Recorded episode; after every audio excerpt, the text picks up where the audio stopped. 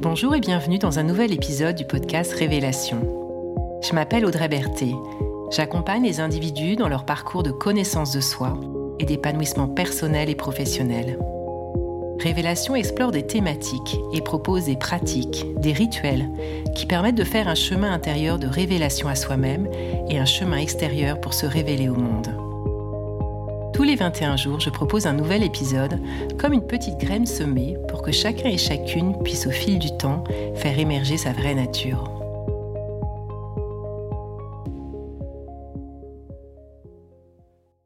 Bienvenue dans la saison 2 de Révélation, dans laquelle je vais explorer les différentes étapes du voyage du héros. J'ai choisi de parler de ce processus car je trouve qu'il offre un modèle vraiment inspirant et soutenant pour accompagner nos transitions de vie, pour oser concrétiser certains de nos rêves et plus globalement pour vivre le plus possible en phase avec qui nous sommes. Ce que j'aime aussi dans le schéma du voyage du héros, c'est qu'il nous rappelle que les plus gros obstacles que nous avons à dépasser se trouvent à l'intérieur de nous.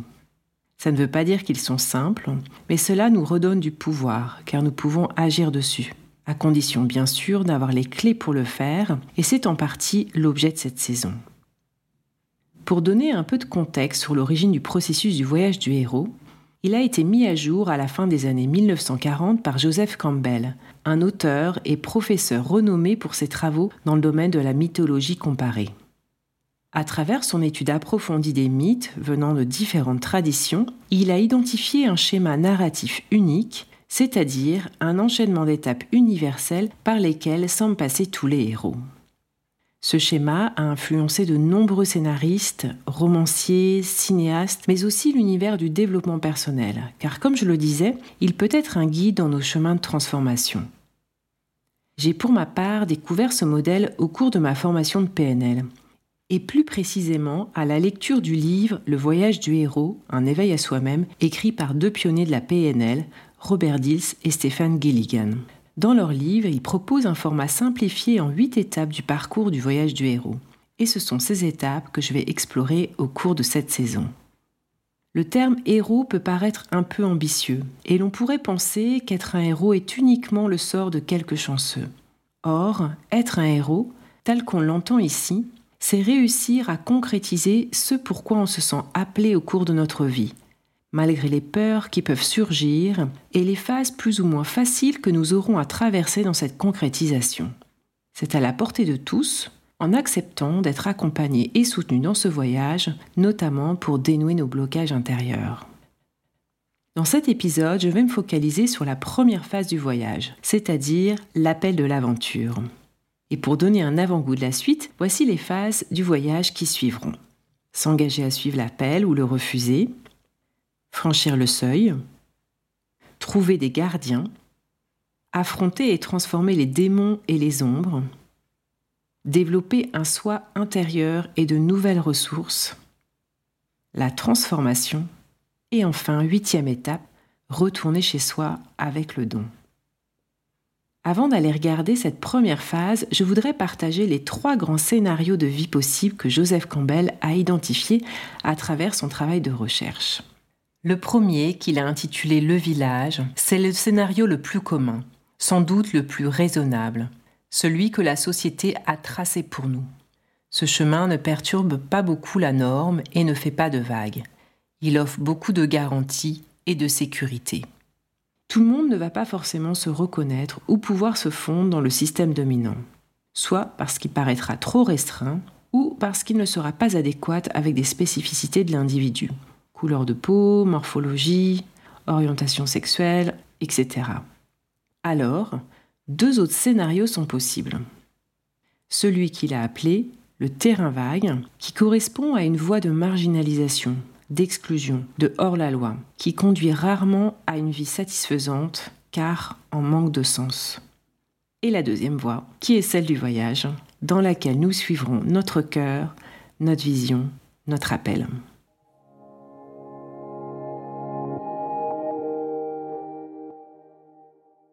Alors, qu'est-ce que l'appel de l'aventure?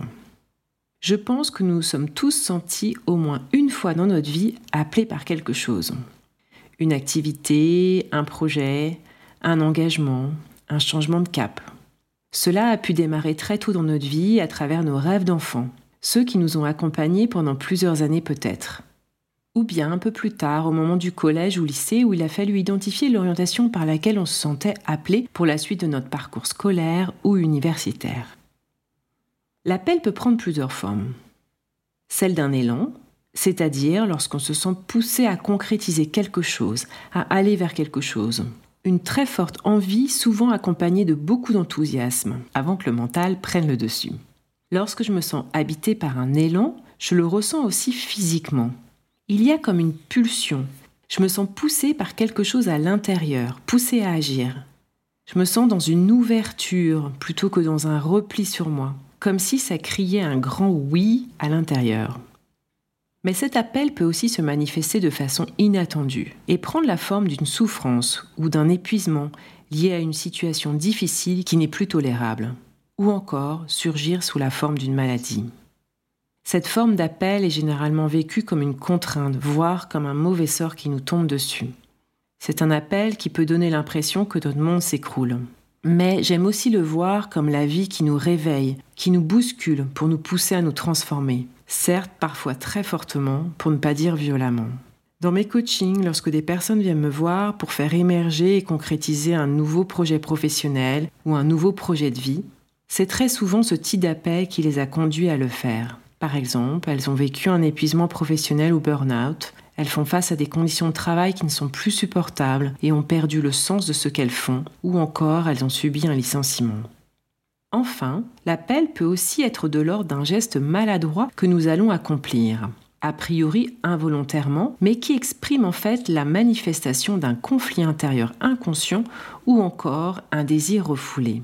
Pour donner un exemple concret, je pense à une marche loupée dans un escalier il y a quelques années, alors que je le descendais pourtant tranquillement, et qui m'a valu une rupture de ligament à la cheville.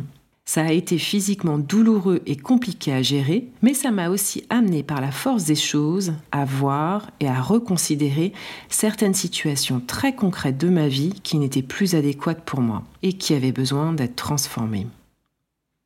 C'est une des particularités de l'appel. Il marque toujours un moment de transformation personnelle, un passage vers une nouvelle réalité.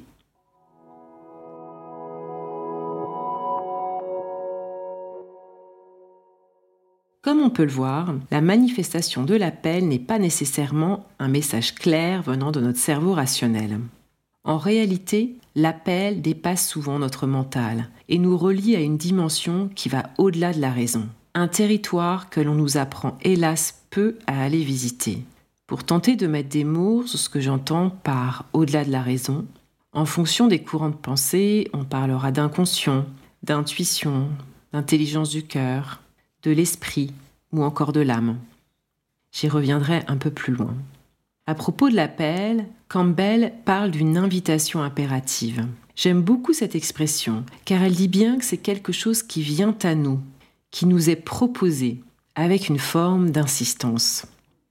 Ça me fait penser à la citation de Calife Ali, un pionnier de l'islam, qui dit ⁇ Cesse de chercher ta place dans la vie, ta place te cherche ⁇ quand je me relie à des appels du passé, c'est vraiment ce que je ressens, comme si l'on était venu me chercher. Pour donner quelques exemples, je parlais tout à l'heure d'appels que nous avons pu avoir étant jeunes, notamment au moment où il fallait choisir une orientation. Pour ma part, j'avais senti un appel très fort pour étudier la psychologie et devenir psychologue. Je n'ai finalement pas suivi cet appel, mais à cette époque, je n'étais pas la seule à décider. Mes parents avaient leur mot à dire. J'aurai l'occasion d'en reparler dans la deuxième étape du voyage, l'acceptation ou le refus de l'appel. J'ai également senti un appel très fort pour partir vivre en Angleterre à la fin de mes études. Puis, après sept ans dans la vie active, un appel pour changer de carrière et m'orienter vers le coaching. Je me suis d'ailleurs toujours dit que c'était l'appel de la psychologie qui revenait toquer à ma porte sous une autre forme. Ou encore, il y a sept ans, lorsque j'ai été moteur dans la création d'une association qui sortait des sentiers battus et pour laquelle on me mettait pas mal de bâtons dans les roues. Mais il y avait quelque chose de l'ordre de c'est plus fort que moi, il faut le faire. C'était clairement une invitation impérative.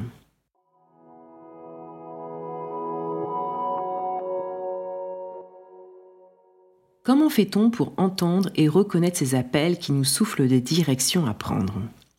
Pour être en capacité de les entendre, il y a quelques conditions à mettre en place. Ce sont des conditions de qualité d'écoute et de disponibilité. En d'autres termes, nous avons besoin de nous rendre présents pour entendre ces messages. Se rendre présent et disponible pour entendre ne coule pas de source, car notre espace d'écoute est pour la plupart d'entre nous saturé par tant d'informations qui nous arrivent, tant de sollicitations sonores, visuelles, d'incitations à remplir nos journées. Il est rare que nous soyons dans le silence sans rien faire. Et à cela s'ajoute le brouhaha intérieur de nos pensées. Pas surprenant que nous ayons du mal à entendre ce qui se trouve au-delà des couches de notre mental. Alors comment faire concrètement? Toutes les techniques qui nous entraînent à la pleine présence et au centrage vont nous aider à nous rendre plus disponibles et présents à cette écoute. Chacun pourra trouver celle qui lui semble la plus appropriée. Pour en nommer quelques-unes, il y a bien sûr les diverses formes de méditation, mais aussi la sophrologie, des approches corporelles comme le qigong, le yoga, des arts martiaux. La cohérence cardiaque peut aussi être une pratique qui aide au centrage. Pour ma part, ça a été un travail de plusieurs années pour m'éveiller à cela et m'ouvrir à cette conscience plus large, cette intelligence plus vaste. Il y a une quinzaine d'années, je ne percevais pas grand-chose à part ce qui se déroule dans ma tête, et j'avais beaucoup de mal à ressentir ce qui se passait dans mon corps. C'est en me formant à l'hypnose que cela a ouvert une première porte, celle de mon inconscient. Puis des pratiques de centrage et d'intériorité comme la sophrologie et la méditation. J'ai ensuite commencé à intégrer des pratiques corporelles comme le yoga. Aujourd'hui, je continue mon exploration et cette ouverture à travers des approches plutôt énergétiques qui me permettent de sentir les choses de façon encore plus subtile. Vous pourrez trouver une pratique de centrage dans mon épisode 14 qui s'intitule Je me retrouve. C'est vraiment par l'expérience que l'on peut comprendre et intégrer cette ouverture et cette capacité à entendre au-delà du mental. On peut tenter de l'expliquer avec des mots, mais ça ne remplacera jamais l'expérience. Dans leur livre, Stéphane Gilligan et Robert Dills parlent d'ouvrir notre canal encore et encore pour que notre âme puisse nous rendre visite et que l'on entende ses messages. C'est ce que je ressens après des temps longs de silence ou de méditation. Alors, c'est plus calme dans mon mental et j'ai des messages affirmés, des sortes d'évidence qui se présentent à moi. On pourrait parler d'intuition. J'aime aussi penser que c'est le murmure de mon âme qui me guide en me chuchotant le chemin. Il y a un dernier aspect de l'appel que je n'ai pas encore mentionné. Ce que nous sommes appelés à faire ne vise pas à satisfaire l'ego, c'est-à-dire qu'il ne vise pas à nourrir un besoin de reconnaissance, un besoin d'être aimé et accepté par les autres. Il est plutôt au service du monde. C'est une autre façon de pouvoir le reconnaître.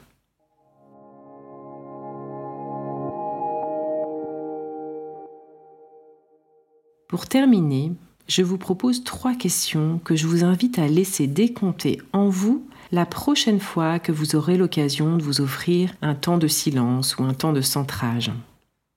Qu'est-ce que je me sens poussé à faire depuis peu ou depuis longtemps? Par quoi je me sens appelé Quel est l'appel qui se manifeste à travers l'épreuve qui m'est donnée à vivre en ce moment? Je vous souhaite une belle écoute de vos appels. Vous écoutez Révélation, c'était l'épisode L'appel de l'aventure. Merci de votre écoute et de votre présence. Si cet épisode vous a inspiré, partagez-le autour de vous et abonnez-vous sur la plateforme de votre choix pour recevoir les prochains épisodes. Au plaisir de vous retrouver bientôt et je vous souhaite d'ici là de belles expérimentations et de belles révélations.